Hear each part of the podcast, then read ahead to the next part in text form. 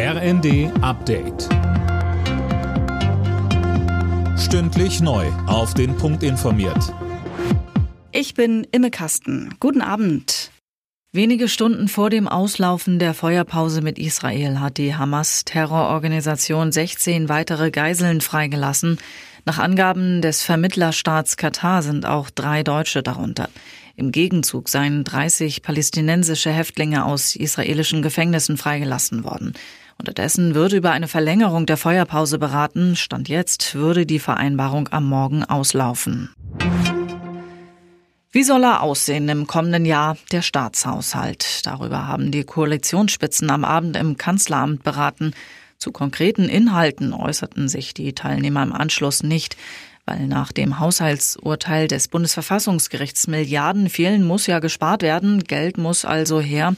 Bundesfinanzminister Lindner sagte vor dem Treffen im ZDF. Für den Haushalt 2024 gehe ich jetzt von einem Handlungsbedarf von etwa 17 Milliarden Euro aus. Zum Vergleich, der Bundeshaushalt insgesamt sind 450 Milliarden Euro. Also wir sind, sind handlungsfähig. Es geht um das, was wir für die Modernisierung des Landes zusätzlich tun wollen. Und dafür müssen wir neue Wege finden, auch im Haushalt. Die Signa Holding von René Benko ist insolvent. Zu dem Konzern des österreichischen Unternehmers gehört unter anderem die Kette Galeria Karstadt Kaufhof und da geht das Bangen um die Zukunft der Arbeitsplätze also wieder von vorne los. Und Signa steht auch hinter großen Bauprojekten wie dem Prestigeprojekt Elbtower in Hamburg. Da bewegt sich seit Wochen nichts mehr auf der Baustelle, weil das Geld fehlt.